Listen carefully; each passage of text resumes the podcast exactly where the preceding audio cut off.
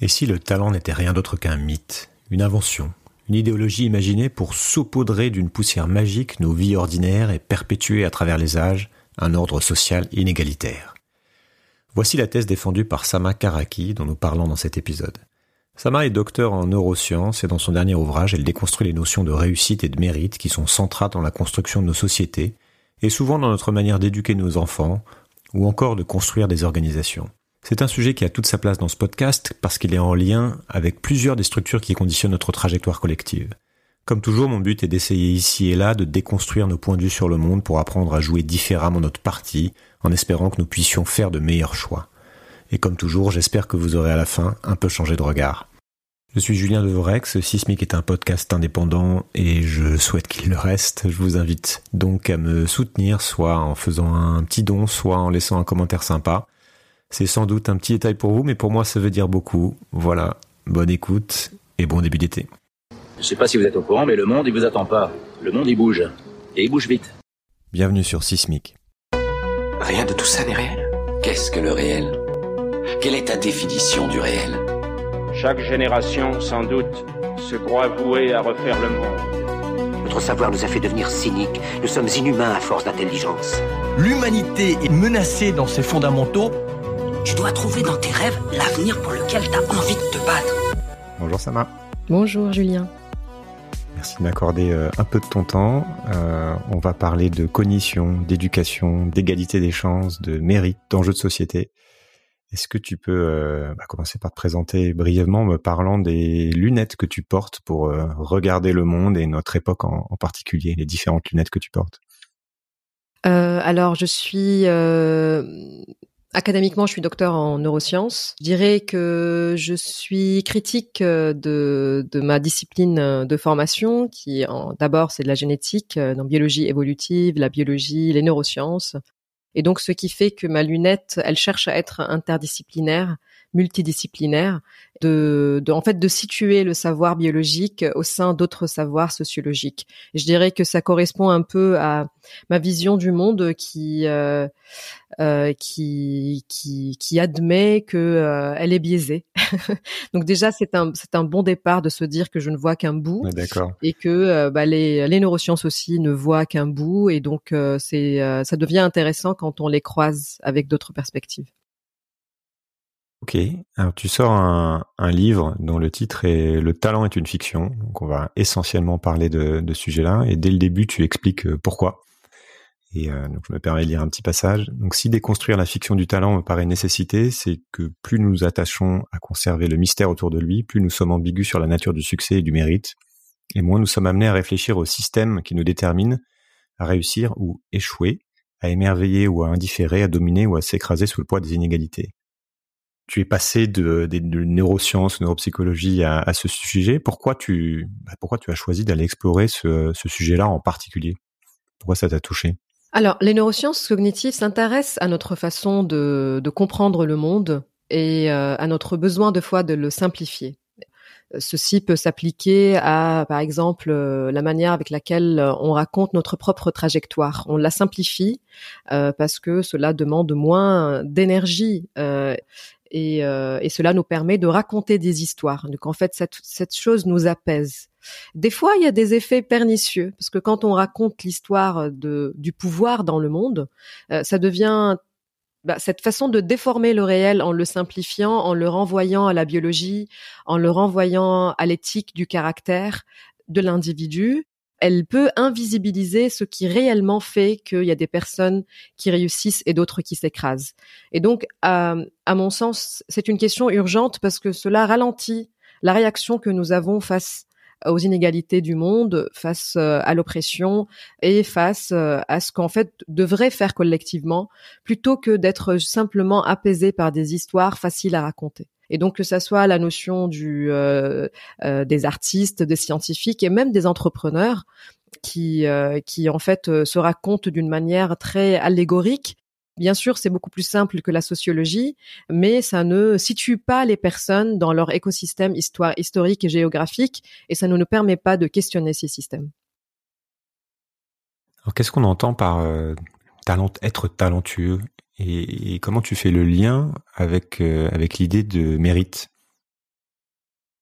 Voilà, donc euh, je ne prétends en aucune façon que nous sommes semblables. D'ailleurs, c'est euh, un épouvantail assez fréquent de considérer que les personnes qui défendent euh, l'influence des facteurs sociologiques sur notre ident enfin sur sur ce que nous sommes et ce que nous pouvons devenir, c'est des personnes qui prétendent que nous partons comme d'une tabula rasa, c'est-à-dire une table rase, et il n'y a aucune influence génétique sur ce que nous sommes. Or, ce n'est pas ça le, sujet. Le sujet, c'est que à quel point nous pouvons expliquer ce que nous sommes à travers ce qu'il y a dans notre patrimoine génétique et ce qu'il y a comme vertu dans nos caractères. Et, euh, donc c'est une façon qui, ne veut pas, c'est une façon de voir qui refuse d'être réductionniste, hein, ni réduire notre être euh, à notre biologie, ni, ni le réduire à la culture. Donc en fait, regarder le monde simplement dans sa complexité d'une façon dynamique et une façon qui, qui voilà, qui permet de regarder les interactions entre tous ces facteurs. Et donc le talent, si est là pour décrire le fait qu'il y a des personnes qui ont des compétences euh, supérieures aux autres, parce que c'est par euh, par principe une notion hiérarchique, je n'ai pas de problème. Et objectivement, nous pouvons, euh, je peux mesurer mes compétences aux vôtres et je peux signifier qu'il y aurait plus de capacité et appeler ça le talent. Sauf qu'en fait, la notion à laquelle je m'attaque, c'est la notion qui renvoie en quelque chose qui serait essentiel, originel en nous, ce qui explique mes compétences. Ça veut dire, je suis forte en quelque chose parce que j'ai du talent qui serait quelque part euh, dans mes gènes ou si je suis croyante euh, dans un don mystique, euh, dans un ton divin, ou il serait, une autre façon aussi de le voir, dans ce que j'ai comme trait de personnalité, euh, comme donc euh, cette culture du caractère euh, qui fait que j'ai travaillé sur moi-même, j'ai atteint des versions incroyables de moi-même qui ont permis d'expliquer ma réussite. Et donc c'est en cela que c'est une fiction, parce que voilà comme je viens de la raconter elle ne elle en fait elle, elle considère les êtres comme chacun habitant dans une citadelle détachée du monde et ne rend pas compte euh, de à quel point nous sommes des êtres situés. Bah, on, voit bien dans, dans, tout ce que tu cites à quel point c'est euh, ancré aussi, parce à quel point ça fait partie de la culture populaire, sans forcément qu'on se rende compte, puisqu'on a euh, on a des injonctions depuis qu'on est tout petit par rapport à au travail, par rapport au développement personnel, par rapport à ça se retrouve aussi dans le monde de l'entreprise, ça se retrouve dans les discours politiques. Donc on va commencer par essayer de déconstruire tout ça, comme tu le fais. Bah, je vais suivre un peu le plan de ton plan de ton livre. Hein, tu vois, j'ai je me suis pas trop foulé pour préparer mes questions. Et puis on va essayer de voir aussi comment on raccroche ça à une problématique plus large de, de société. Alors bah, d'abord, tu as parlé de génétique. Je pense que c'est intéressant de commencer par, euh, par ton premier domaine d'expertise aussi. J'imagine que c'est par ça que tu es, rentré.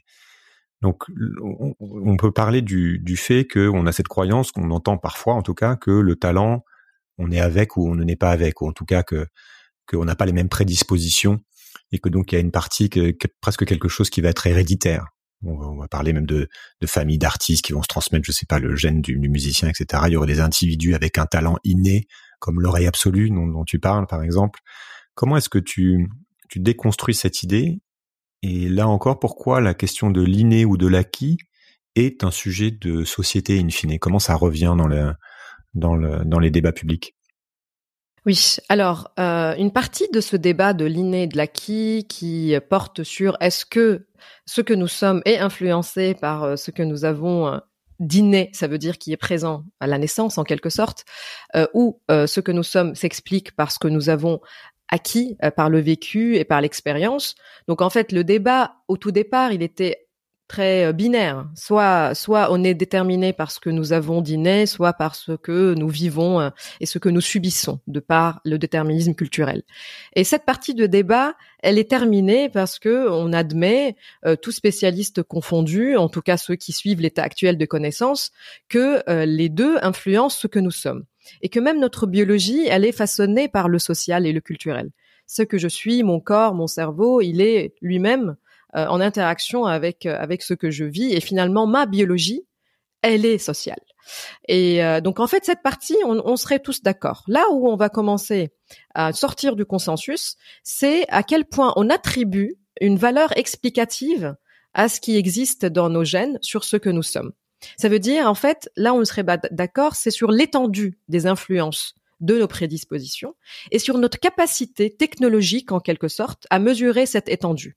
Ça veut dire, est-ce que je peux, chez les humains, faire ce qu'on peut faire dans les élevages des animaux ou les plantes? C'est vraiment de contrôler l'environnement à, un niveau qui me permet de séparer l'influence environnementale de la séparation euh, de, la, variance qui est due euh, à la variabilité génétique pour expliquer ce que nous sommes. Or, méthodologiquement, ceci est impossible et euh, la complexité de notre espèce, spécifiquement à notre espèce, parce que nous sommes extrêmement façonnés par la culture et par les dynamiques sociales qui ne sont pas expérimentalement possibles pour être étudiées. Je ne peux pas, par exemple, modéliser dans un laboratoire chez des rongeurs euh, l'ambition sociale ou euh, les préférences sexuelles.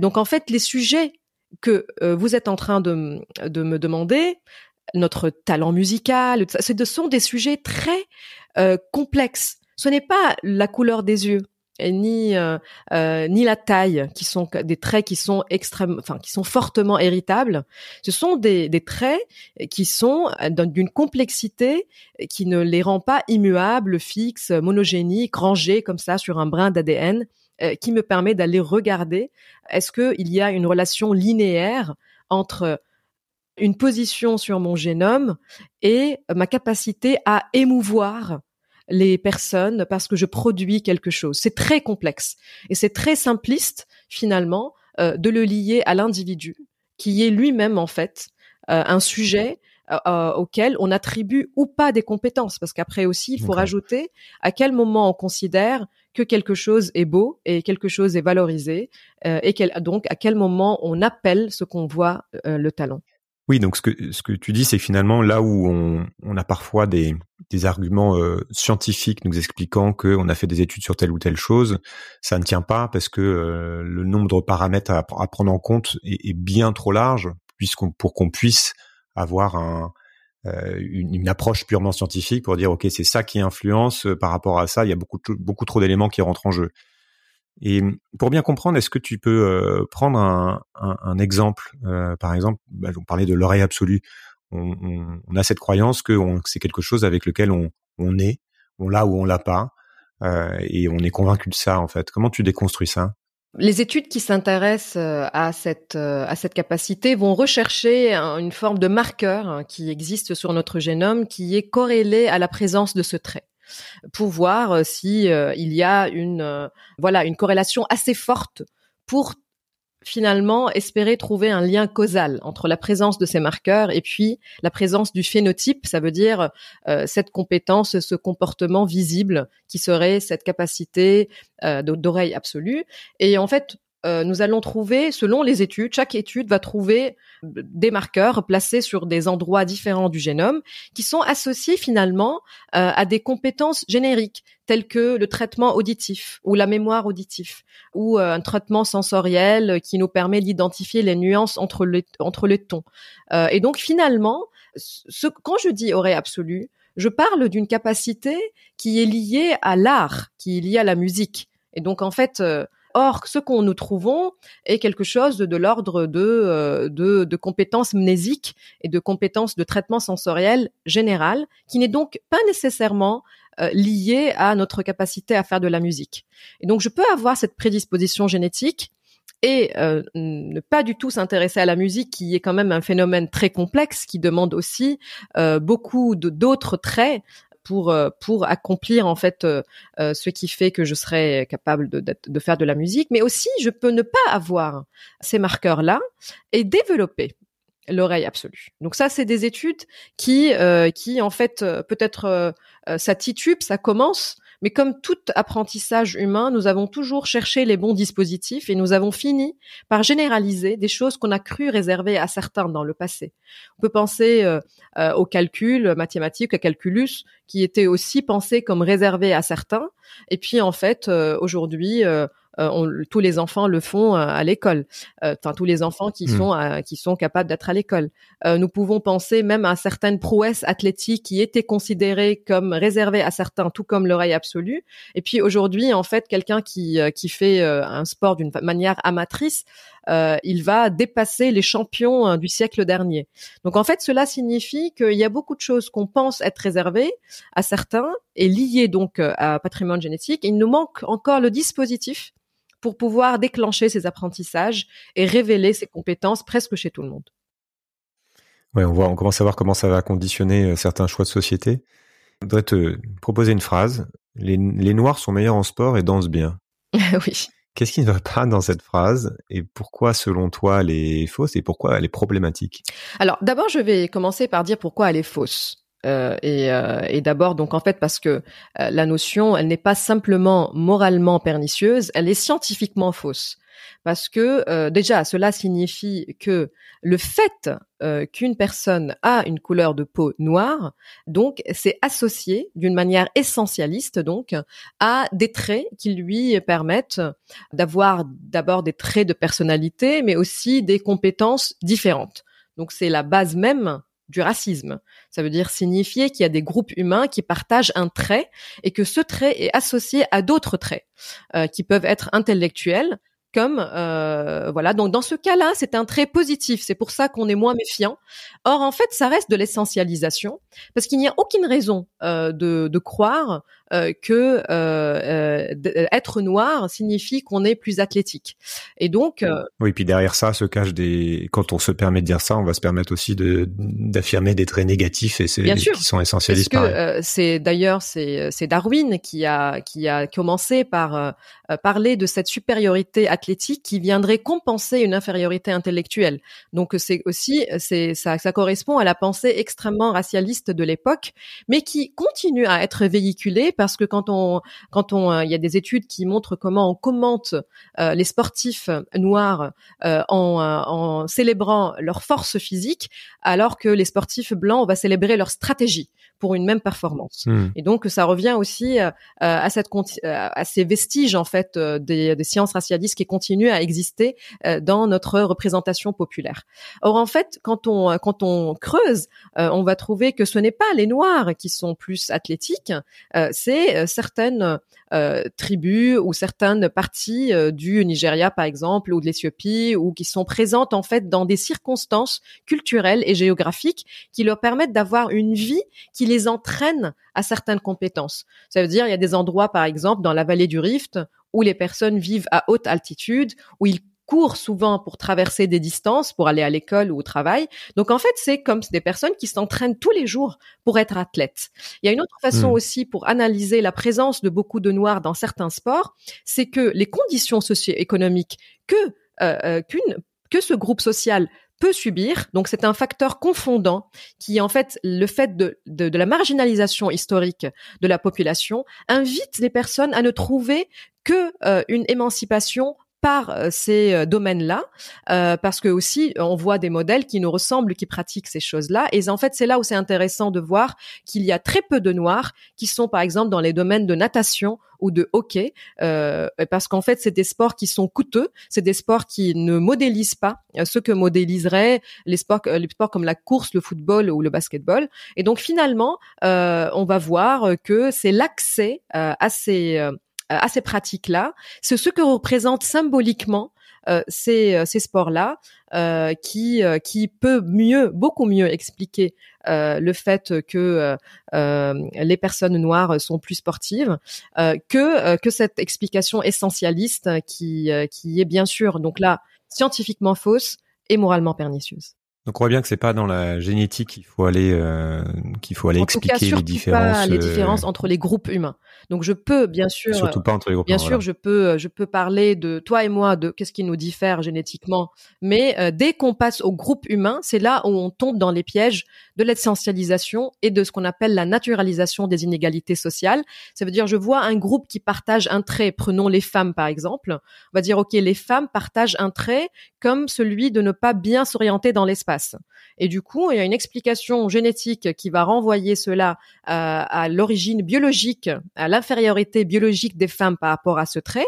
Et en fait, c'est là où ça devient pernicieux parce que on peut très bien expliquer le déficit de l'orientation spatiale des femmes par l'inégalité du genre de pays. Et en fait, il y a une étude très récente, très intéressante, qui montre que plus il y a une inégalité de genre dans, un pays, plus il y a des gaps, plus il y a cette, hum, pardon, le gap, j'ai oublié le terme, L'écart. L'écart, pardon, l'écart entre les hommes et les femmes dans cette compétence. Et donc, c'est toujours plus intéressant et d'ailleurs plus fascinant de chercher, euh, de, de, chercher à expliquer les inégalités euh, de compétences entre les groupes en creusant quelque chose qui est invisible et beaucoup plus, euh, bah, peut-être beaucoup plus fascinant pour moi, mais aussi beaucoup plus dérangeant pour les, pour, pour, euh, pour ceux à qui profite la dynamique de pouvoir. Hmm.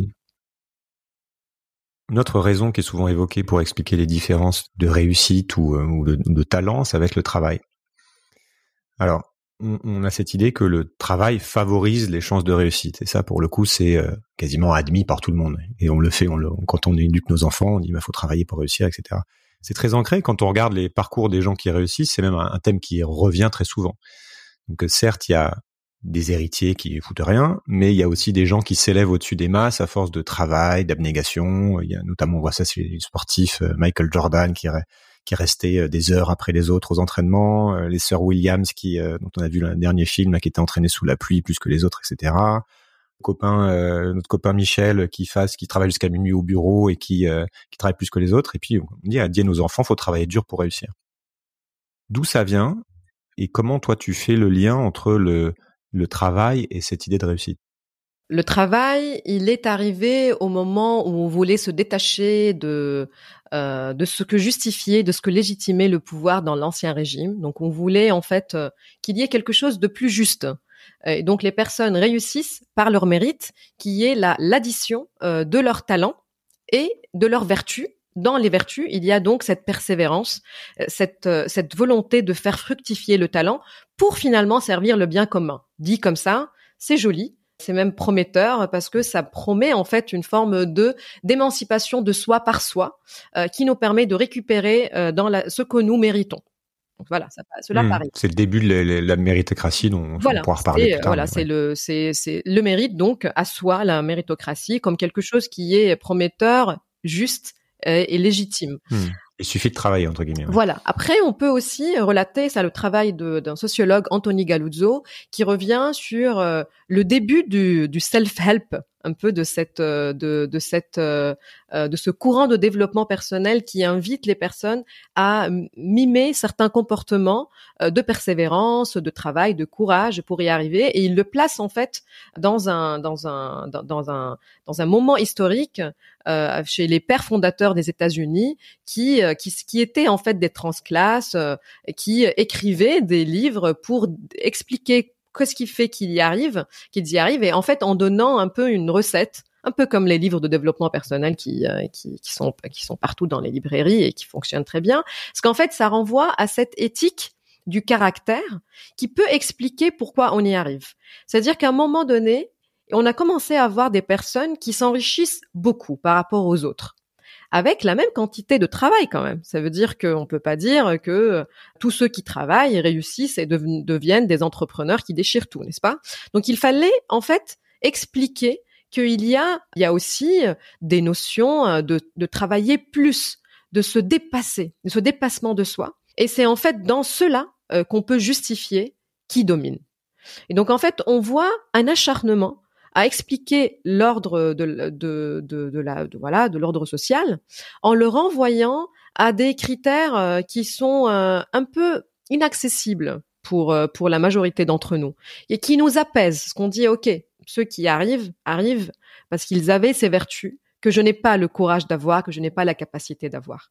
Et donc c'est euh, c'est euh, voilà c'est c'est pernicieux parce que ça nous ça permet de justifier le un ordre social puisque on va pouvoir quelque part se dire finalement moi aussi j'aurais pu faire ça si j'avais plus de volonté ou si je travaillais plus j'y arriverais euh, autant. Et donc on va d'ailleurs on va valoriser ça à chaque fois. On va se dire ok cette personne est là où elle est elle est milliardaire parce que vraiment elle a beaucoup travaillé ou elle a été plus plus maline complètement euh, que alors qu'en fait que que réellement c'est absurde parce qu'il n'y a pas une quantité de travail qui peut expliquer que des personnes euh, gagnent euh, des milliers de fois plus que d'autres donc en fait l'équation elle n'est pas réaliste Mais donc c'est pour ça qu'il faut rajouter des ingrédients mystérieux et mystiques pour le talent. voilà comme le talent. C'est là où le talent arrive parce que on n'arrivait plus à justifier que la force de notre sueur n'est plus proportionnelle euh, en aucune façon euh, au gain de certains. Alors par contre, ce qui est aussi très euh,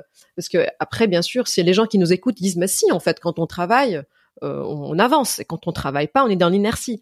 En effet. Par contre, il y a un biais du survivant. Ça veut dire que on ne raconte que l'histoire de ceux qui ont travaillé pour réussir.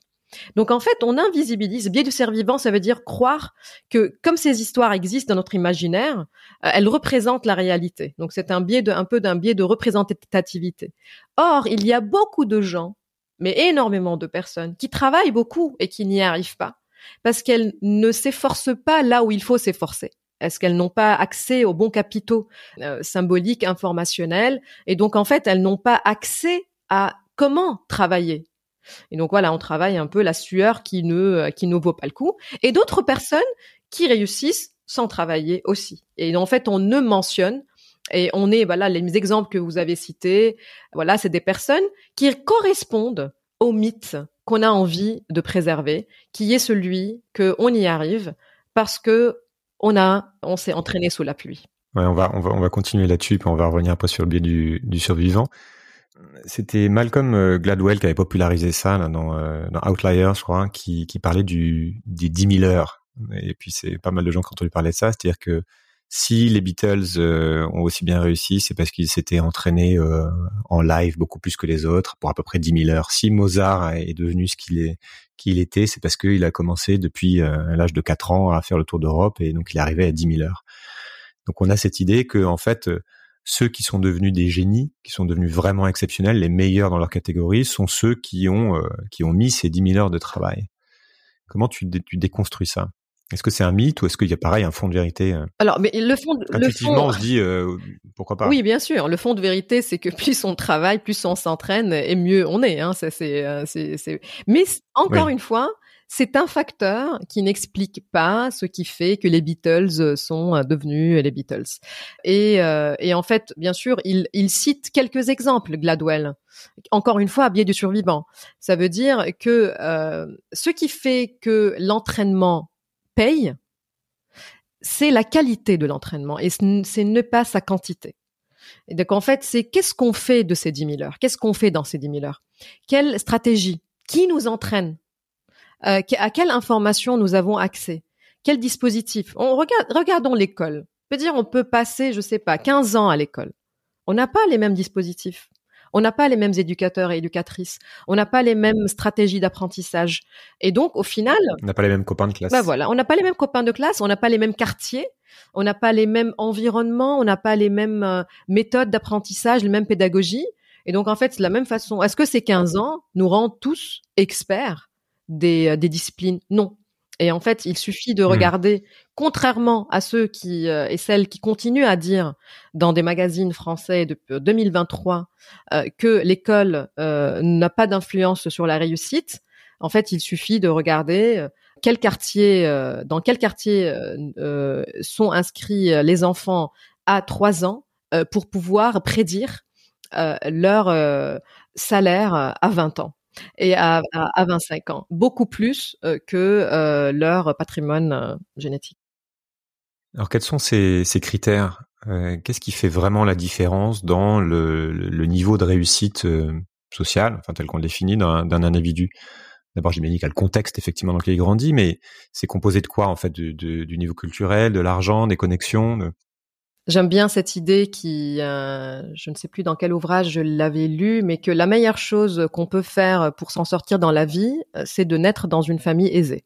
Voilà, je trouve ça c'est une très bonne stratégie. Si vous voulez un livre de self-help résumé, voilà, pour se développer, pour atteindre la meilleure version de soi, naissez dans une famille aisée. Donc, faut bien être. voilà, faut bien être. Euh, donc je trouve, voilà, je trouve cela euh, déjà très, parce qu'en fait, alors, quand je dis famille, je parle aussi de la situation socio-économique, culturelle, symbolique de cette famille. Donc, en fait, voilà, il faut situer cette famille dans son écosystème euh, parce que c'est c'est en fait euh, les avantages ou les désavantages que nous allons vraiment réellement euh, utiliser pour avancer d'une manière d'ailleurs qui est indépendante de notre travail et qui est indépendante de ce que nous portons dans nos gènes. Et, euh, et en fait, cette influence, il ne faut pas non plus qu'on l'exagère au point de nier toute influence de l'expérience singulière et intime des individus parce que nous interagissons avec ces avec euh, avec ces facteurs-là. Nous ne sommes pas des êtres inertes.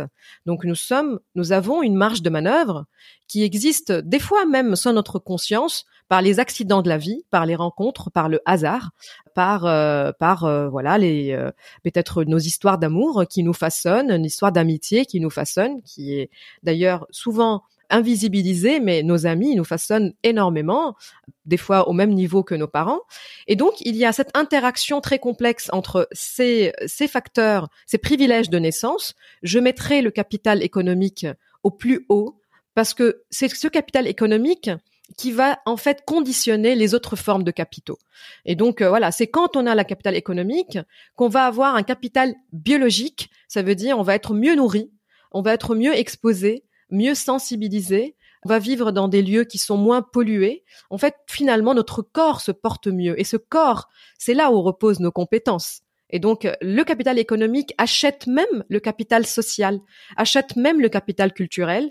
Euh, je ne dirais pas que ça le fait tout le temps, mais en tout cas, c'est extrêmement corrélé et facilité par la présence d'un capital économique qui permet finalement que nous ayons plein d'avantages invisibles donc ce sac à dos euh, invisible que nous portons, qui soit nous pousse en avant, soit nous retarde et nous alourdit. Euh, et en fait, finalement, est-ce que ça veut dire que nous ne pouvons pas contrer ces déterminismes pour en faire autre chose Si, mais il ne faut pas encore une fois tomber dans le biais du survivant et ne raconter que les histoires de ceux qui se sont échappés. Oui, on va parler des, des, transclasses justement qui, qui, qui, correspondent à ce biais du survivant, mais on, cite aussi un, autre facteur, ça revient un peu à ce qu'on s'est dit, mais euh, qui est celui de, la volonté, qui serait quelque chose de, de, déterminant avec le fameux test du chamallow dont tout le monde a entendu parler, ou qui est que euh, en fait on, on, dit que si un enfant fait preuve de volonté précoce en résistant à une friandise dès l'âge de 3 à 4 ans, alors il aura plus de chances de réussir. Et en fait, c'est ce que tu as évoqué. En fait, on peut pas faire un test de cette nature-là parce qu'il y a tellement de paramètres qui rentrent en jeu. Mais on voit que cette idée que la, la volonté est, euh, est, est, déterminante. Et il y a cette phrase qui revient, qui est quand on veut, on peut finalement. Et qu'on peut s'extraire de, de, de, sa classe, euh, à force de travail, euh, on peut, on peut y arriver. Qu'est-ce que, qu'est-ce que tu dis de, de cette phrase et, de, et pourquoi est, commence à le comprendre, mais pourquoi les, cette idée de, de volonté, pareil, est ancrée et pourquoi on oublie les autres facteurs, notamment le facteur chance? Oui, bah parce que c'est moins autogratifiant. c'est beaucoup plus gratifiant de considérer que nous avons un libre arbitre, que nous nous sommes faits de nous-mêmes. Cette idée, déjà, elle nous fait rêver, même, ça nous, même quand ça ne nous concerne pas quand on euh, quand on observe des personnes, des, des mythologies même de personnes qui se de dieux qui se révoltent contre leurs euh, leurs conditions, ça nous fait rêver parce que ça nous dit quelque chose sur notre condition humaine que nous sommes quelque part libres et qu'on est donc capable de se connaître par nous-mêmes, capable de se façonner par nous-mêmes. Ça nous fait en fait c'est optimiste. Alors, les neurosciences vont être très pessimistes sur notre capacité de d'agir en, en liberté. Donc, en fait, va les neuroscientifiques, euh, l'état actuel des connaissances en neurosciences réduisent énormément notre capacité de décider par nous-mêmes. Et donc, euh, ça veut dire que nous sommes déterminés par notre vécu. Hein. C'est pas déterminé parce que nous avons vécu, qui va se transformer en une forme, une forme de pilote automatique euh, qui fait que nous agissons d'une manière qui est euh, préprogrammé par ce que nous avons vécu et donc par ce que nous avons aussi comme situation socio-économique, historique, culturelle, qui est complètement implicite et qui peut être même inconscient. Nous pouvons même être inconscients euh, de leur poids dans ce que nous, voilà. Par exemple, ce que nous considérons intéressant, beau, valorisé, ce que nous considérons même comme étant le talent, est aussi euh, implicitement culturel. Sauf que on aime croire que nous sommes très singulier et nous sommes très uniques dans notre façon de considérer le monde. Et donc, c'est là où se place aussi cette idéologie euh, du, euh, du développement personnel, de se développer par soi-même, par la force de l'esprit, euh, par la, de la pensée sur sur le corps et donc sur notre cours de vie. Alors, encore une fois, on peut dire il y a une part de vérité. Bien sûr, moi, je décide de placer ce micro, d'avoir cet entretien, de transmettre euh, ce que je suis en train de transmettre. Il y a une part de décision, mais qui est en fait s'appuie aussi sur les moyens que j'ai. C'est-à-dire, à un moment donné, il fallait que je puisse avoir les moyens qui me permettent d'écrire peut-être un livre et euh, de, de, de, le faire publier, ce qui fait que tu entends parler de moi. Et tout ça, euh, en fait, il est il est enfin, il y, a, plein de facteurs qui sont externes à moi, qui permettent que je puisse vouloir te parler. Et donc, avant qu'on parle euh, de de ce principe de euh, je veux et donc je passe à l'action, il y a cette volonté, elle se place dans des moyens ou pas. Est-ce que nous avons les moyens de pouvoir euh, et le moyen donc de vouloir? Et donc en fait, pour simplifier, pour donner quelque chose qui est plus est-ce que quand on est, quand on a euh, des problématiques de survie économique, est-ce que quand on, euh, on a, est des mères célibataires qui ont des charges mentales extrêmement fortes, ou est-ce que quand on est discriminé socialement parce qu'on appartient à, telle origine ou à telle, est-ce que je, est-ce j'ai les moyens euh, déjà d'arriver pour que je puisse montrer qu'est-ce que j'ai comme potentiel? Et donc, il faut qu'on réfléchisse les moyens avant de réfléchir euh, l'agentivité des individus, parce que une fois qu'on a que nous, nous avons levé ces pressions qui sont très différenci différentielles entre les individus, c'est là où je peux euh, commencer à faire du coaching euh, pour dire aux gens euh, agissez sur vous-même, arrêtez les pensées limitantes, parce que ce qui nous limite n'est pas dans nos pensées. Ça reboucle avec plein de choses qui ont déjà été abordées dans le podcast. Je pense notamment à Claire Michalon qui qui avait qui m'expliquait que le, la valorisation de la prise de risque n'était pas du tout la même selon euh, le milieu dans lequel, on venait, la culture dans, dans, dans laquelle on était. C'est-à-dire qu'il y a des endroits où prendre un risque, c'est un danger de mort, et donc on va pas du tout valoriser ça chez l'individu. Et d'autres endroits où finalement, quand on prend un risque, euh, ça ne ça ne porte pas conséquence, en tout cas pour soi-même. C'est la fameuse euh, phrase de, de, de Macron d'ailleurs. Je prends je prends mon risque hein, quand il décide de de ne pas confiner, comme si c'était un risque vraiment fondamental pour lui. Donc on voit aussi qu'il y a la notion de risque. Il y a beaucoup d'études aussi qui montrent que les décisions au début du mois, c'est pas les mêmes à la fin du mois. Ce qu'en fait, euh, voilà, nous sommes, nous sommes pas aussi glorieux euh, quand on est sous pression. C'est ça. Et y a, y a, et cette notion de libre arbitre en fait, elle est assez centrale puisque euh, on a, quand on la déconstruit, on se rend compte, euh, même quand on fait les philosophes comme Spinoza qui va dire l'homme est libre comme une pierre qui tombe. Enfin, c'est pas une question nouvelle. Il y a beaucoup de gens qui se disent que finalement, on ne sait pas pourquoi on fait les choses et on ne sait pas euh, ce que ces choses-là vont donner. Donc finalement, notre niveau de liberté est, euh, est, fondamentalement limité. Et on a beaucoup de mal à, accepter notamment le, le, facteur chance dans la réussite, comme tu le dis, parce que on a besoin de se sentir méritant, parce que c'est important pour construire notre image personnelle, parce que c'est trop douloureux de se dire finalement, si je suis là dans un bel appartement, etc., c'est en grande partie du fait de où je suis né et puis d'un facteur chance. Pourquoi en fait on a, ou alors est-ce que c'est un mythe qui est maintenu par des gens. Tu vois, je voudrais comprendre entre la psychologie naturelle humaine qui est qu'on a besoin de se raconter cette histoire de mérite, et puis l'organisation sociétale de euh, de cette histoire qu'on se raconte qui pourrait profiter à, à l'ordre établi. Avant, Julien, je veux juste préciser pour ne pas que ça soit entendu comme quelque chose de fataliste, que oui, euh, nous sommes aussi libres qu'une pierre qui tombe, mais par contre, nous avons une marge de manœuvre quand nous nous organisons pour justement lever ce qui nous détermine. Et donc, en fait, euh, c'est aussi Spinoza qui le dit. C'est-à-dire et à travailler au bon endroit, c'est-à-dire aller, aller, voir justement ce qui va nous, y compris au niveau sociétal et, et là, les, les neurosciences s'allient à, à la pensée de Spinoza pour dire que notre marge de manœuvre est dans la, en fait, dans la construction collective de des systèmes qui nous déterminent.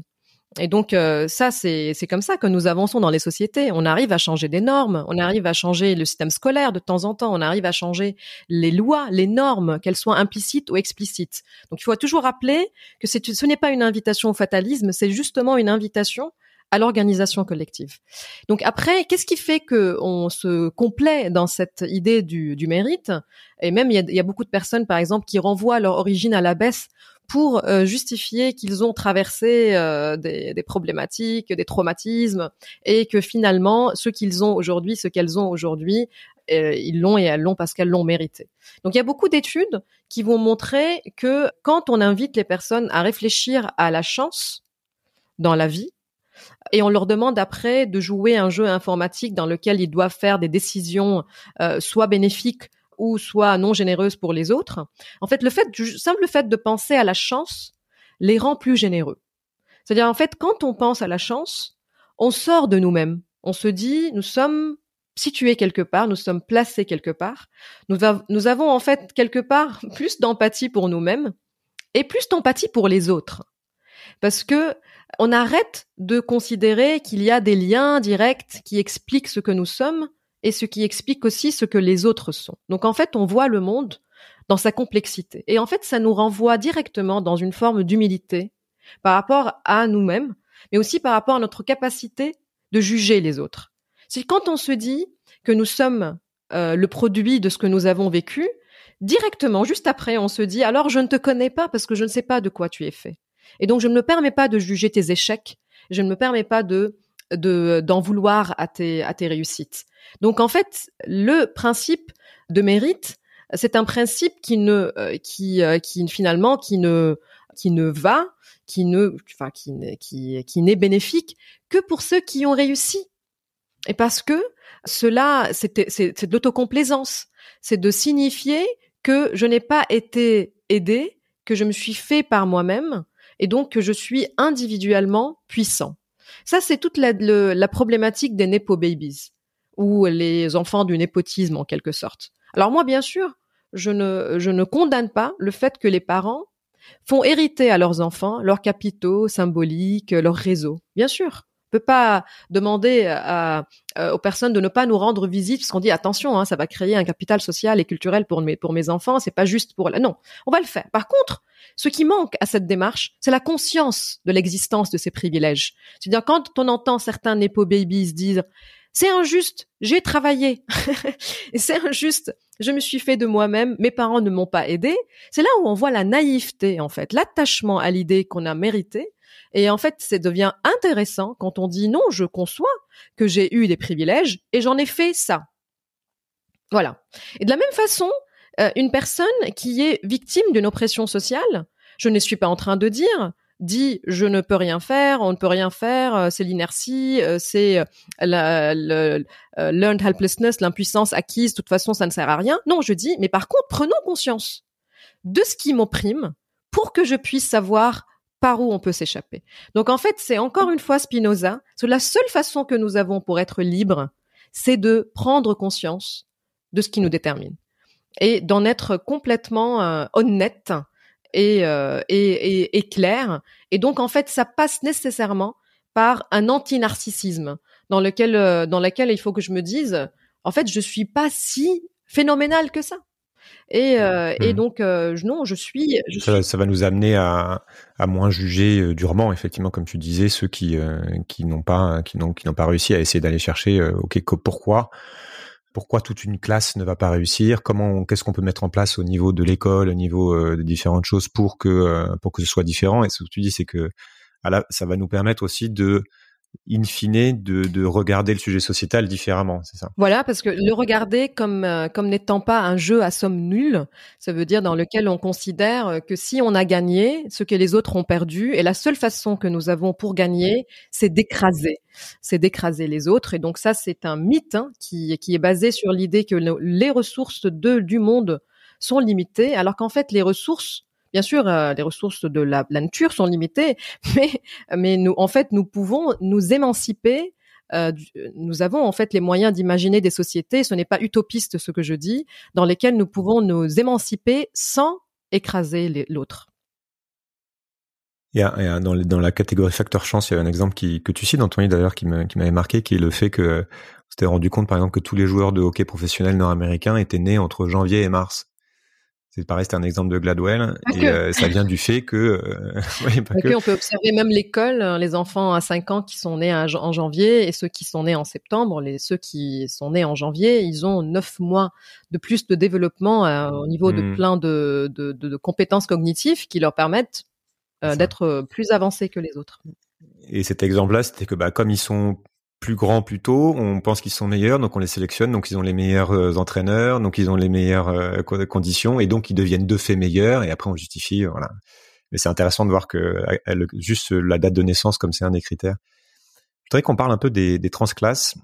Euh, je cite un, passage de, de, ton livre pour introduire ça. Pour exceller, personne n'échappe à la dictature des circonstances, y compris les, les transclasses qui semblent pourtant avoir déjoué ces facteurs. Les transclasses sont des cas particuliers, mais ne sont pas des cas d'exception.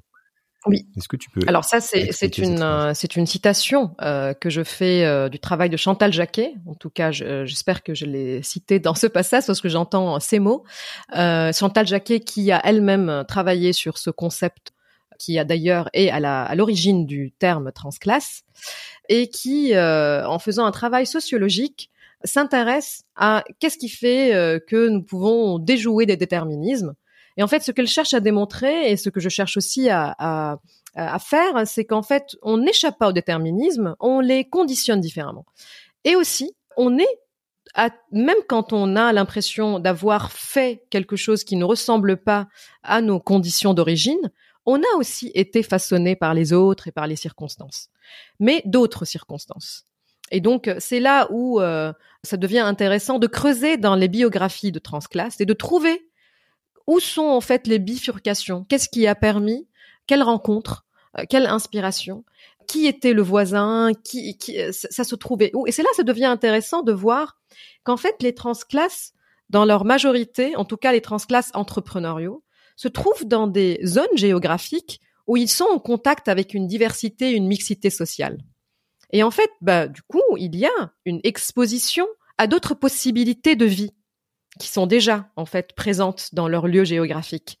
Mais plus on s'éloigne de ces modèles et plus le, le, le, mythe du transclasse devient problématique parce qu'il donne une, il donne en fait une, une idée euh, fausse sur laquelle on peut espérer une mobilité sociale. C'est le rêve américain, oui. Voilà. Donc en fait, biais du survivant encore une fois, parce que euh, ce qui fait euh, qu'on ne bouge pas socialement, c'est des systèmes qui, euh, qui, qui, qui gangrénisent et qui maintiennent une homogénéité dans ceux qui arrivent et qui en fait compliquent l'accès d'une manière, je dirais même, ça va sonner un peu complotiste, mais d'une manière qui est qui est volontaire de de d'exclure d'autres représentations sociétales. Et donc, euh, il, ne, il ne suffit pas euh, de, de, de s'émerveiller des histoires de transclasse.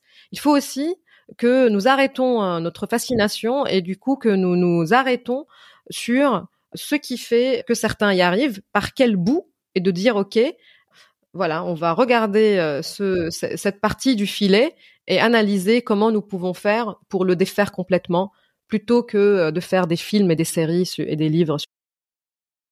Bah, c'est ça, oui, parce que ça rejoint complètement le, mythe du rêve américain, qui est une société où tout le monde peut s'élever. Euh, et la preuve, regardez le nombre de, il y a quelques transclasses, et euh, donc il suffit de d'abnégation et de travail et de, volonté. Ça me fait penser à un sujet qui est le sujet des, des communautés et de l'intégration. Ça reboucle un petit peu aussi avec ça, qui est évidemment un, donc un sujet de société, puisque on va voir que certaines communautés vont statistiquement mieux s'en sortir que d'autres, entre guillemets, vont d'une génération à l'autre euh, euh, avoir soit des meilleurs résultats de l'école, soit euh, devenir plus riches, etc. Et ça me fait penser au discours de Nicolas Sarkozy il y a quelques années qui s'adressant, je crois, à la communauté asiatique, il est félicité de de valoriser le travail et d'être discret, de, de bien s'entraîner, de pas faire de vagues, etc. Sous-entendu, les autres non. Et de fait, c'est un sujet qui revient parfois et on sent que c'est hypersensible. C'est-à-dire que on a travaillé dur pour s'en sortir, on est arrivé, on n'avait rien, on n'a rien demandé à personne, on l'a mérité. Et parfois, ce type de discours sous-entend autre chose. C'est-à-dire qu'implicitement, on dit que bah, ceux qui euh, ne s'en sortent pas n'ont qu'à travailler, euh, n'ont qu'à travailler plus, et tant pis pour eux, et ils méritent moins de s'en sortir. Oui, donc là, c'est un peu, c'est comme Comment est-ce que tu euh, déconstruis ça C'est comme si on, on, est en train de parler de transclasse, mais au niveau de groupe, et des groupes transclasses Exactement. par rapport et, on le voit beaucoup aussi, ça, de, la... entre, entre les... Sociologiquement, c'est très intéressant d'analyser qu'est-ce qui différencie euh, les communautés euh, en France. Est-ce qu'elles portent les mêmes charges de discrimination? Est-ce qu'elles portent la même histoire? Est-ce qu'elles portent la même circonstance d'arrivée en France? Et donc, en fait, et aussi, où est-ce qu'elles ont été logées? Où est-ce qu'elles ont été, euh, où est-ce qu'elles, comment elles ont été considérées et quelle facilité culturelle, quelle ressemblance culturelle. Nous pouvons déjà observer euh, la différence dans la réception de la crise des réfugiés euh, ukrainiens par rapport à d'autres réfugiés du Moyen-Orient ou de certains pays africains, parce que il y a il y a eu presque dans les médias des, des, des, des, des propos extrêmement d'un racisme ordinaire, je dirais même d'un racisme complètement euh, assumé et dangereux, mais qui en fait revient à cette idée que non, euh, nous euh, nous n'arrivons pas comme ça et nous allons subir, les communautés vont subir un test égal et ils viennent et qu'ils ils le passent avec le travail et la persévérance. Non, ils arrivent déjà chargés de représentation et donc avec une facilité ou une difficulté qu'ils ou elles soient assimilés à ce à ce pays. Donc en fait, c'est quelque chose encore une fois qui cherche à invisibiliser euh, ce que nous n'avons pas envie euh, d'écouter. Est-ce que cela veut dire, par exemple, que les cultures arabes ne valorisent pas le travail? Ben, en fait, euh, je ne peux pas dire communauté arabe parce que de quoi je, suis en train de parler? D'une culture complexe géographiquement, historiquement. Je veux dire, si je dis ça à ma mère, vous allez voir. Hein, je veux dire, c'est travail, travail, travail. C'est-à-dire, mais, mais, par contre, est-ce que je peux euh, comparer euh, ma trajectoire avec la trajectoire euh, d'un jeune arabe de la banlieue dont les parents et les grands-parents ont une histoire qui ne ressemble à rien à l'histoire de mes parents? C'est là où en fait on devient réducteur. Et, et, et je, je me demande si ce n'est pas sociologiquement très intéressant en fait de comparer simplement de comparer euh, la division raciale du travail. dans quoi travaille chaque communauté? Dans quoi travaille chaque communauté et quels euh, stéréotypes sont associés à tel type de métier et à tel type de célébration culturelle? On adore aller faire le aller voir le Nouvel An euh, chinois on amène nos enfants et on trouve ça culturellement intéressant. Tiens, la diversité culturelle. Et par contre, dans d'autres, pour d'autres communautés, on va trouver ça dangereux, envahissant. Et donc, en fait, nous avons aussi un travail à faire au niveau de représentation. Je ne suis pas nécessairement en train d'inviter euh, à, à les changer, ces représentations, mais d'abord à les détecter et à les assumer. Comment la, la, la méritocratie se se manifeste Comment tu l'observes dans notre système éducatif et euh, dans les entreprises? Est-ce que comment est-ce que à quel point c'est ancré? Je sais pas si tu as des exemples pour qu'on comprenne en fait à, quoi ça correspond et euh, à partir de nous pouvons déjà penser euh, à, à, la guerre des talents, qui à, en fait à la politique de recrutement, qui en fait finalement recrute un talent et des traits de personnalité. Donc voilà, les recrutes le méritent. Euh, avec euh, cette illusion de pouvoir le quantifier en regardant un CV et en faisant passer des tests de personnalité. Donc en fait, on revient à cette vision euh, qui est déformatrice du réel, qui nous invite à croire que quelques questions que nous posons à des personnes peuvent signifier comment elles vont réagir dans telle situation sociale. Donc en fait, qu'est-ce qu'on fait quand on euh, quand on euh, quand on pense qu'un CV exprime qui est euh, quelles compétences sont derrière? Alors bien sûr, vous allez dire une part de réalité. Quelqu'un qui a un diplôme spécialisé dans un domaine aurait des compétences dans ce domaine. Oui, après ce que ce que je ce que je ce que je veux dire, hein, c'est que le prestige qu'on associe à certains diplômes, à certaines spécialisations, en fait, justement, en, en aucune façon nous savons quels privilèges avaient ces personnes. Et donc, nous, sommes en train de mesurer le mérite d'une façon qui est euh, complètement euh, simpliste.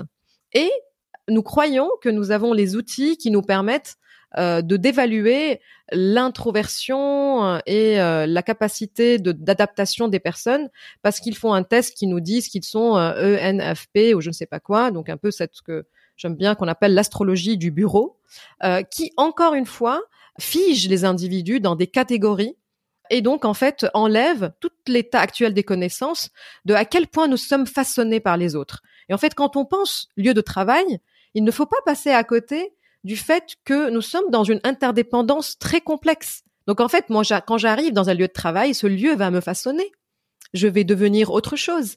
Et si on vient me dire que vous êtes euh, comme ça de pourcentage tel type de personnalité et tel type de personnalité, vous êtes jaune avec un peu de vert et un peu de bleu, cela peut devenir une prophétie autoréalisatrice et donc cela euh, ne va pas me permettre de me, de me façonner et que aussi euh, je réalise que je suis un être en développement. Et donc en fait, euh, à la fois ça invisibilise toutes ces toutes très complexes et en plus de cela, ça renvoie à l'idée qu'on recrutera, on recruterait des têtes bien faites qui ont des solutions à toutes nos problématiques. Or en fait, une tête bien faite dans un CV, euh, c'est une tête qui a réussi les examens de l'école et, euh, et des écoles de commerce et d'ingénieurs qui en fait finalement évoluent un certain type de compétences il évalue la rapidité et la précision de certaines compétences cognitives. Mais en fait, si je vous dis que le test QI, qui est en fait finalement euh, très semblable à l'évaluation scolaire et académique, ne mesure pas la créativité des individus, ne mesure pas leur capacité de flexibilité mentale, de tolérance à l'incertitude du monde, euh, de, tolérance à l'autre, à la différence de l'autre ou leurs euh, compétences sociales. Or, de quoi nous avons besoin dans un lieu de travail? Nous avons aussi besoin de ces compétences. Eh ben, il faut juste qu'on se dise que ces compétences ne sont pas présentes dans un CV et ne sont pas évaluables par un test de personnalité aussi sophistiqué et aussi séduisant que ça puisse paraître. Ça, je sais pas pourquoi ça me vient là, mais, qu'est-ce que tu penses des, statistiques ethniques? Euh, Parce que tu parlais aussi du fait que il y avait des risques à être enfermé dans des cases, à être défini par euh, par une couleur. C'est ce que font aux États-Unis, c'est très présent, c'est-à-dire qu'on on se définit, on est obligé de cocher une case pour se définir comme appartenant à une certaine ethnie, et de la discrimination positive. Alors, euh, d'abord, euh, je ne sais pas si, si j'ai bien compris la question, mais je renvoie aussi au travail de Anthony Galuzzo qui travaille sur cette division raciale du travail. Et en fait, c'est très intéressant parce que il parle de comment certains métiers sont associés à des traits de personnalité. C'est-à-dire en fait, il y a certains métiers, on va dire, on a besoin que les personnes soient soigneuses, euh, soient disciplinées. D'autres métiers, on a besoin de personnes qui soient physiquement fortes. Et en fait, c'est là où on va, comme nous associons les traits à des métiers, on va chercher les personnes qui, d'une manière stéréotypée, sont considérées comme étant soigneuses. Donc on va trouver, euh, selon euh, les, les strates d'un métier, on va dire, oh les Vietnamiens, ils sont soigneux. Euh, les Chinois, ils sont matheux, euh, les Indiens, je ne sais pas quoi. En fait, voilà, c'est des considérations extrêmement racistes et extrêmement euh, réductrices, et on va les attribuer. Alors, qu'est-ce que ça fait? Ça crée aussi un esprit de communauté qui finalement sert au système parce que nous voulons que les gens se, se reconnaissent et donc finalement qu'ils valident ce qu'on croit d'eux. Et donc euh, finalement, ça crée. Alors si j'ai bien compris euh, euh, la, la, question. Alors du coup, voilà, c'est ça revient toujours à cette essentialisation et à ce danger d'attribuer à des groupes qui ont des traits physiques différents ou des organes reproducteurs différents euh, des traits intellectuels. Donc, ce qui fait oui, ça va favoriser l'auto-essentialisation même de certaines donc, en fait, ça finit, en, miroir, ça finit par euh, par s'auto-réaliser, par se réaliser.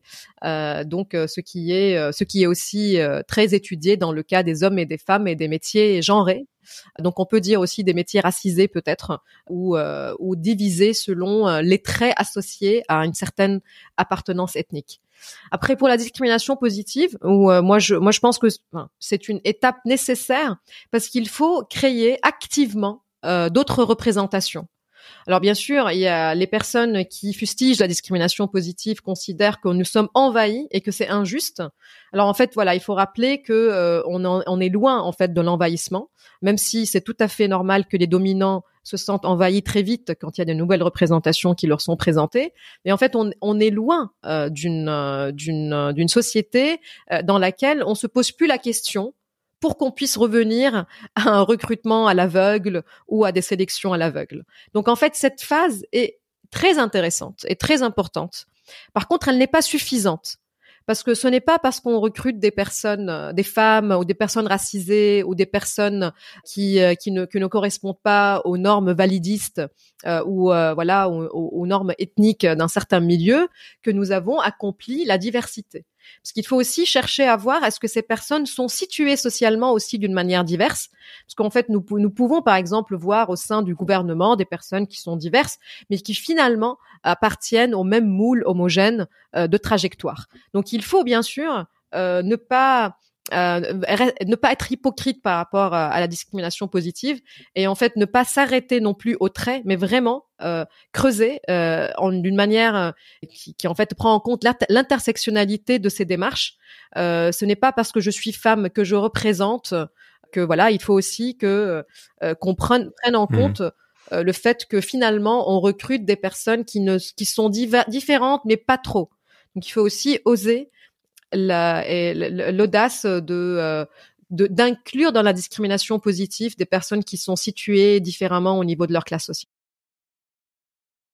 Cite un, un, dernier passage de ton livre, en, en, démystifiant les fables exclusives du talent, nous cessons de considérer la réussite comme la seule mesure de notre valeur, nous nous libérons de la réduction de nos êtres d'être nos réalisations et nous nous retrouvons dans une bien meilleure position pour avoir plus de compassion envers nous-mêmes et envers les autres. C'est un peu ce que, ce que tu as évoqué tout à l'heure, mais ça résume bien ça. Et derrière, tu parles de la, nécessité peut-être de réfléchir à une redéfinition du prestige. Pourquoi, pourquoi ce serait nécessaire en fait? Parce que c'est cette idée derrière de valorisation de soi qui est importante et qui nous amène à rester figé sur ces questions de, de mérite, et, comment tu fais ça? Mais mais aussi euh, mais aussi socialement qu'est-ce qu'on considère euh, comment on considère le lien entre l'estime que nous portons envers les personnes et leur accomplissement. Il faut les dissocier. En fait, l'estime que nous portons envers les êtres humains, il faut qu'elle soit inconditionnelle, égale, et après, nous pouvons euh, observer le monde d'une manière objective dans laquelle je dirais il y a des compétences qui sont supérieures, euh, il y a des peut-être des traits de, traits, de croyances. Hein, je, je, je, ne sais pas ce qui, ce que le monde deviendrait si on enlève toutes les inégalités. Peut-être ça serait amusant de voir à quel point le travail, à quel point les, la volonté jouerait un rôle. Mais en attendant, nous, euh, nous, nous, devons en fait séparer ce, notre dignité humaine en quelque sorte de ce que nous avons réalisé. C'est-à-dire, nous ne sommes pas euh, les métiers que nous faisons, nous ne sommes pas les diplômes que nous avons, nous ne sommes pas les écoles euh, auxquelles euh, nous avons été admis, et nous ne sommes pas le salaire que nous gagnons. nous sommes multiples, nous avons des trajectoires qui sont intimes, singulières, fascinantes, qui doivent être qui en fait, euh, qui doivent être au-delà euh, de ce que les normes sociétales nous attribuent comme valeur. Donc en fait, oui, il faut repenser le prestige, mais je le mets à la fin du livre parce qu'il ne faut pas évoquer ça avant d'évoquer les inégalités. Sinon, ce serait comme si je disais aux personnes opprimées, vous savez, en fait, vous pouvez vous respecter vous-même sans, sans réussir. Ce serait un piège parce que ce serait apaisant. Ce serait un peu une idée fataliste de la société. Non, d'abord, pensons aux inégalités. Ensuite, réfléchissons le prestige, parce que l'élévation sociale n'est pas la seule façon d'y arriver. Nous pouvons aussi décider euh, de nous élever sur place en nous émancipant d'une nous émancipant d'une façon qui n'est pas normativement considérée comme étant la réussite. Ouais, tu fais bien de préciser ça parce que ça pourrait être pris effectivement comme un, discours justement typiquement de, de dominant oui, qui mais finalement c'est bien la pauvreté, là où vous êtes, c'est euh, authentique. voilà. D'ailleurs, euh, les, les, les, gens, voilà, les gens pauvres sont finalement sont plus joyeux, on le voit, etc. Tout de tous les, les poncifs comme ça. Au niveau de la des structures sociétales, où est-ce que ça pèse le plus en fait? Quelles sont les les choses qu'il faudrait euh, absolument changer si on veut justement le lycée c'est alors bien sûr euh, le changement de la société passe par un changement de, de normes euh, implicites et d'autres explicites c'est-à-dire au niveau des normes euh, implicites nous pouvons déjà nous détacher de l'admiration que nous portons aux trajectoires individuelles. Nous pouvons aussi nous détacher de raconter notre réussite. Et ça, c'est quelque chose que les influenceurs et influenceuses peuvent, voilà, ne plus trouver quelque chose de fascinant dans l'idée de dire je me suis fait de moi-même et tout ça. Et en fait, de s'intéresser simplement, euh, d'avoir en fait un regard critique sur sur euh, sur soi et sur les autres, où on est où on se situe quelque part. Donc ça, c'est quelque chose euh, qui peut se faire au niveau des normes, au niveau de ce qu'on choisit comme production des fois cinématographique. Qu'est-ce qu'on raconte? Euh, dans, dans la, la littérature Qu'est-ce qu'on valorise? À qui on donne les prix? Ça, c'est des choix qui finalement façonnent les normes implicites. Mais après aussi, il y a les normes explicites. Ça veut dire quelle pédagogie nous choisissons? Quelle politique nous choisissons pour qu'il y ait ou pas une, mix, une vraie mixité sociale? Et finalement, si je veux penser à des normes explicites liées à ce que, à la fin de ce, euh, de notre discussion, ça veut dire revaloriser le prestige. Et quand je dis que nous pouvons choisir de nous émanciper sur place, ça veut dire que nous avons le droit d'avoir des vies où on n'a pas envie nécessairement de, de, de, de, monter dans une forme d'hiérarchie de compétences, mais où on a le droit d'accéder au luxe du beau, au luxe de l'abstrait. Ça veut dire qu'il faut que nous ayons des organisations urbaines dans lesquelles tout être a accès à la vue du ciel, a accès à l'expérience de l'art d'une façon qui n'est pas élitiste. Ça veut dire que nous sommes quelque part, euh, nous avons des vies dignes dans lesquelles nous avons une richesse humaine qui n'est pas exclusive, qui est démocratisée et partagée par tous et toutes. Donc voilà, ça c'est euh, euh, l'école, c'est un grand chantier. L'organisation urbaine en est un autre. Et puis toute décision politique, toute décision politique qui influence nos corps. Ça veut dire la question des retraites, la question de ce qu'on fait euh, des, euh, des mères, des corps des mères, comment on évalue euh, l'usure des corps dans les métiers, tout cela en fait. et, et, et ce sont des décisions politiques qui façonnent nos corps. En fait, voilà, ça revient au début de la conversation, qui en fait tout, tout ça finit par faire de notre inné quelque chose qui est finalement politique, même s'il y en qui prétendent que la biologie ne l'est pas on voit bien qu'il y, a énormément de choses qui jouent au niveau de la société, et que finalement, il y a au niveau d'une famille, par exemple, euh, on peut pas faire grand chose pour pour changer ça. C'est-à-dire que puisqu'on va vouloir le meilleur, par exemple, pour nos enfants, donc on va choisir un environnement qui est favorable. Il y a beaucoup de gens qui ont conscience de ça, que l'environnement et donc qui ont les moyens de le faire vont choisir un environnement favorable. On revient à la question des écoles privées, écoles publiques, enfin qui est un débat compliqué. En tant que parent, comment ces croyances conditionnent l'éducation des, des, enfants et qu'est-ce que selon toi devrait changer? Est-ce que tu as un petit conseil comme ça de Alors en fait, euh, bah, les parents s'inscrivent s'inscrivent aussi dans les dans l'idéal euh, de la société dans laquelle ils vivent. Ils veulent le meilleur pour leurs enfants, donc ils veulent finalement dans une société qui nous invite à dominer, à gagner dans une compétition. Ils veulent en fait préparer leurs enfants à, à la compétition sociale. Euh, donc je ne porte pas de jugement sur euh, ce que ce que font les parents, mais je peux inviter aussi à préserver euh, l'hédonisme de l'enfance. Ça veut dire que l'enfance n'est pas qu'une préparation à l'âge adulte. Euh, c'est c'est un monde à part. Ce n'est pas tout tout tout acte éducatif n'est pas stratège. Euh, n'est pas voué à euh, construire euh, des enfants qui parlent plusieurs langues et qui finalement, enfin, ça va leur permettre de travailler dans d'autres pays. Tout ça, non. Il y a aussi peut-être un retour à notre condition de mammifère sur Terre, hein, qui passons par cette phase qui est l'enfance, qui, qui, a son propre hédonisme et son propre détachement non méritocratique de la vie. si, en fait, voilà, j'invite à, à, revenir au jeu de l'enfant qui dans lequel en fait on domine, on est dominé, on perd, on gagne, on, euh, on s'handicape, on est dans l'incertitude et en fait euh, l'enfant il sait que ce n'est qu'un jeu. Euh, il, il s'entraîne parfaitement à la vie comme ça et donc euh, voilà donc c'est c'est peut-être que il faut qu'on arrête d'envoyer les enfants dans des activités qui les préparent au futur et puis d'accepter juste qu'ils jouent dans le présent. Qu'est-ce qu'on arrive sur la fin hein, Mais qu'est-ce qui te quand tu regardes le monde aujourd'hui, la société, qu'est-ce qui t'inquiète le plus et qu'est-ce qui te, au contraire, te, donne espoir? Euh, ce qui m'inquiète euh, le plus, euh, c'est euh, des appellations comme par exemple wokisme et, d'autres considérations qui rangent toute tentative de questionner notre société dans un sac. Puis voilà, on jette ce, ce sac et donc en fait, voilà, je, je, je m'inquiète de cette résistance et de ce refus euh, de questionner le monde, alors qu'en fait c'est notre nature humaine.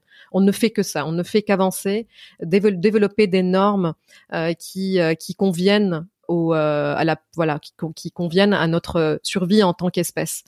Euh, donc ça c'est quelque chose qui, qui m'inquiète en ce moment parce que je l'entends beaucoup et je me dis mais en fait accueillons aussi euh, le, le, questionnement et en fait il faut pas qu'on finisse par devenir des clans euh, des clans qui questionnent et d'autres qui conservent et qu'il n'y ait pas de porosité entre ces deux. Et puis euh, ce qui me rassure, bah, c'est les porosités entre les deux. Ça veut dire euh, ce que font les euh, ce que font les jeunes quand ils quand ils prennent la parole, qui m'inspire énormément. Bah, je dis les jeunes parce que parce que je parce que j'enseigne et que je les vois et qu'ils m'inspirent énormément. Donc je dirais que voilà, ce qui me fait rêver, ce qui me fascine, c'est euh, cette euh, euh, jeunesse qui a compris et qu'en fait qui est naturellement déconstruite. alors je me dis, moi je dois faire beaucoup de travail sur sur mes, mes stéréotypes et mes limites et je les vois naturellement. Ouais, tu observes ça, toi Alors évidemment, on a, on a, on a toujours des biais hein, par rapport à où on est, mais dans, dans ce que tu observes, en tout cas, c'est il y a une déconstruction qui est presque de fait En tout cas, je suis biaisée par euh, par là où je circule, euh, euh par euh, qui, qui sont les jeunes euh, qui viennent écouter ce qu'on dit, donc ils sont déjà. Mais je suis je suis fascinée par la grâce avec laquelle en fait ils pensent ce qu'ils pensent, et donc voilà. Et ça, ça m'inspire énormément.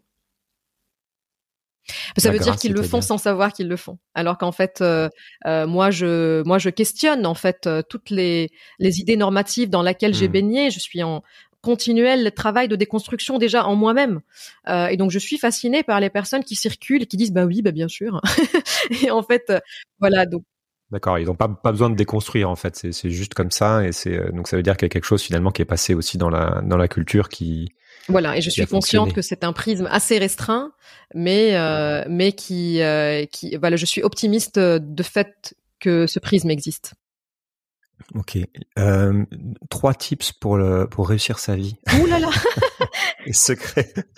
ok, bah, bah, je peux dire. Euh, la question de les secrets de la réussite. Secrets de la réussite. Euh, alors, euh, je peux dire ne pas trop penser à soi-même, vraiment se se détacher de cette obsession d'analyser, de creuser. Donc en fait, voilà, le, le plus possible s'oublier, euh, parce que quand on s'oublie, quand on voit pas le temps passer, c'est là où on est vraiment bien, c'est là où on réussit notre, vie finalement. Ben, je vais dire ne pas nous réduire, ne pas nous réduire à nos accomplissements, euh, ne pas nous réduire à, nos performances. Nous sommes bien des êtres multiples. Euh, et puis accepter de faire des choses dans lesquelles nous sommes nuls. Euh, ça c'est aussi euh, euh, c'est en fait se rappeler qu'il y a une grande part dans les choses que nous faisons que nous faisons pour rien. Euh, nous ne faisons pas pour une utilité. Donc en fait, ah, pour se développer. Voilà. Et en fait, si on arrive à, à apprendre à nos enfants de d'accepter de faire les choses dans lesquelles ils sont nuls, euh, bah déjà on leur permet de développer une mentalité qui euh, qui est détachée de ce de ce mythe du talent. Ça veut dire qu'on leur dit que voilà, tu avances, tu t'amuses et et, et, tu répètes mmh. cet acte jusqu'à ce que tu trouves du, du plaisir. Et en fait, voilà, ça c'est des choses que je suis et qui font que ma vie, elle est plus douce qu'avant. tu mets moins de pression. Oui, voilà. Et pour finir, deux livres qui t'ont le, plus marqué ou deux œuvres d'art qui t'ont le plus marqué, qui ont contribué à justement à faire qui tu es euh, bah, bah, en fait, euh, comme je suis très influençable et que je suis façonnée en permanence, euh, je vais bah, dire les deux derniers livres que j'ai lus et qui que j'ai enfin que j'ai beaucoup parlé de autour de moi. Donc, premier, c'est le mythe de l'entrepreneur de Anthony Galuzzo, qui est un essai sociologique très intéressant sur un peu la même chose, mais sur les entrepreneurs, notamment Steve Jobs. Et l'autre, c'est Martin Eden de Jack London, qui est un parcours de transclasse qui dit tout qui dit euh, qui dit tout et qui parle de cette impasse et que je trouve euh, magnifiquement magnifiquement euh, écrit et qui m'a bah qui voilà qui, qui m'habite encore je sais pas pour combien de temps. Merci beaucoup Sarah, merci pour ton temps. Merci Julien. Voilà, cet épisode est terminé. J'espère qu'il vous a plu. Si c'est le cas et que vous souhaitez me soutenir pour m'aider à continuer, vous avez trois moyens de le faire. Le premier, c'est de laisser une note ou un avis sur la plateforme de podcast où vous m'écoutez. Le deuxième, c'est de partager le podcast autour de vous via vos réseaux sociaux ou simplement en en parlant. Et enfin, le troisième moyen, c'est de me faire un don sur Patreon ou Tipeee. Les liens sont sur le site ou dans la description de l'épisode. Je vous invite aussi à rejoindre la communauté grandissante des auditeurs sur le serveur Discord. Nous sommes déjà plus de 1000 à discuter au quotidien de tous ces sujets essentiels. À très vite. Merci. Changer le monde Quelle drôle d'idée Il est très bien comme ça, le monde pourrait changer.